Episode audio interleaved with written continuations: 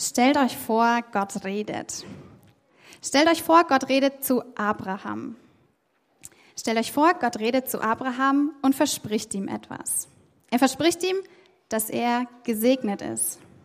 Er verspricht ihm auch, dass er zum Segen für andere wird. Stellt euch vor, dass es Abraham vor vielen, vielen Jahrhunderten tatsächlich so ergangen ist. Gott hat sich ihm gezeigt und zu ihm gesprochen.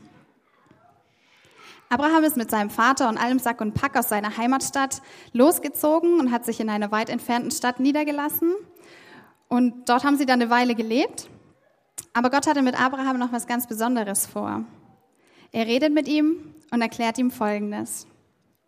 Verlass deine Heimat, deine Verwandten und die Familie deines Vaters und geh in das Land, das ich dir zeigen werde. Von dir wird ein großes Volk abstammen. Ich will dich segnen und du sollst der ganzen Welt bekannt sein. Ich will dich zum Segen für andere machen. Wer dich segnet, den werde ich auch segnen. Ich will dich segnen und dich zum Segen machen. Stellt euch mal vor, was aus dieser Ansage alles entstehen kann. Abraham glaubt dem Versprechen. Er glaubt es erst und bekommt dann doch Zweifel. Ist halt auch nur ein Mensch. Aber inmitten der Zweifel versucht Abraham, das Versprechen Gottes selber wahr werden zu lassen. Aber das ist es nicht, was Gott im Sinn hatte. So funktioniert es nicht. Segen können wir nicht selbst produzieren. Der Ursprung des Segens ist und bleibt Gott selbst. Und als Abraham das versteht, fängt er wieder an, auf Gott zu vertrauen. Er vertraut ihn und bekommt, obwohl er schon sehr, sehr alt ist, einen Sohn, seinen persönlichen Segen. Und dieses Kind bekommt dann irgendwann auch Kinder. Und diese Kinder wieder Kinder. Und diese Kinder wieder Kinder. Und so entsteht ein ganzes Volk. So wird aus diesem einen Mann, der Gottes Segensversprechen geglaubt hat, eine ganze Segenslinie.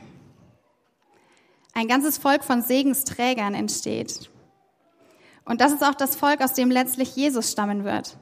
Der Segen, der sich über alle Völker legt. Könnt ihr euch das vorstellen? Eine sehr schöne Vorstellung, wie ich finde. Aber sie ist mehr als das. Als Gott Abraham den Segen zugesagt hat, ist das Ganze real geworden. In der Bibel gibt es viele Geschichten, die diese Segenslinien aufzeigen. Von den Kindern Abrahams, den Erzvätern Israel, von dem Volk und den Abenteuern mit Gott, wie sie als Segensträger untereinander und zu anderen Völkern sich bewegt haben, wie Gott sie immer wieder daran erinnert, dass sie Gesegnete sind und ein Segen sein sollen. Das hat er bei Abraham auch gemacht. Jedes Mal, wenn sie zusammen ein Abenteuer bestritten haben, hat er ihn daran erinnert, dass sie einen Segensbund geschlossen haben, dass er gesegnet ist. Und das zieht sich durch das ganze Volk weiter durch bis zu Jesus, dem ultimativen Segen. Und eines haben diese ganzen Geschichten gemeinsam. Segen ist immer was, was wir bekommen, aber nichts, was wir haben können. Über den Segen können wir nicht verfügen, weil er uns nicht gehört. Der Segen, der Ursprung des Segens ist und bleibt bei Gott. Wir sind Gesegnete, aber wir besitzen ihn nicht. Das ist nichts, was wir bekommen und dann ins Regal stellen und es da verstaubt. Vielmehr ist der Segen was, was uns als Personen in unserem Sein bewegt. Und das macht vielleicht die Einstellung zum Segen ein bisschen deutlich, die wir einnehmen können. Segen hat immer was mit einer Beziehung zu tun. Eine Beziehung deshalb, weil der größte Segen, den wir bekommen können, die Gegenwart Gottes ist, seine Beziehung zu uns. Gott segnet uns am meisten dadurch, dass er sich uns selber schenkt. In seinem Vatersein, durch Jesus und seinen guten Geist. Es geht nicht um das Haben, sondern um das Sein. Stellt euch vor, Gott redet. Stellt euch vor, Gott redet zu euch. Stellt euch vor, Gott redet zu euch und verspricht euch etwas. Er verspricht euch, dass ihr Gesegnete seid. Er verspricht euch auch, dass ihr zum Segen für andere werdet. Könnt ihr euch das vorstellen? Das, was Gott damals Abraham gesagt hat, gilt für jeden Einzelnen von uns heute auch. Wir können uns in diese Segenslinie mit einfügen, weil wir zu Gottes Volk gehören. Genau das ist es, was Jesus möglich macht. Wir sind Gesegnete. Und dieser Segen zeigt sich sehr unterschiedlich, weil wir alle sehr unterschiedlich sind. Du bist gesegnet durch die Menschen, die dich umgeben, deine Familie, deine Freunde, durch Aha-Erlebnisse oder besondere Offenbarungen Gottes. Wir können gesegnet sein durch das, was Gott uns schenkt. Wenn ihr euch an letzten Sonntag erinnert, wo es um Dankbarkeit ging, durch all das sind wir von Gott äh, gesegnet, durch die Dinge, für die wir dankbar sein können. Aber es geht in erster Linie nicht um das, was wir haben oder in den Händen halten, sondern vielmehr um Begegnungen eines Tages oder durch die Momente von Vertrautheit, durch ermutigt werden von unserem Gegenüber, die Beziehungen, in denen ich stehe, Menschen, die in mich investiert haben und mir so zum Segen geworden sind. Das Wissen darum, in einem Land leben zu dürfen, wo Frieden ist, wo es uns an nichts fehlt, dieses Wissen allein ist Segen. Das alles zu haben sicherlich auch, aber ich glaube nicht, dass das bedeutet, wenn wir es nicht haben, sind wir nicht gesegnet.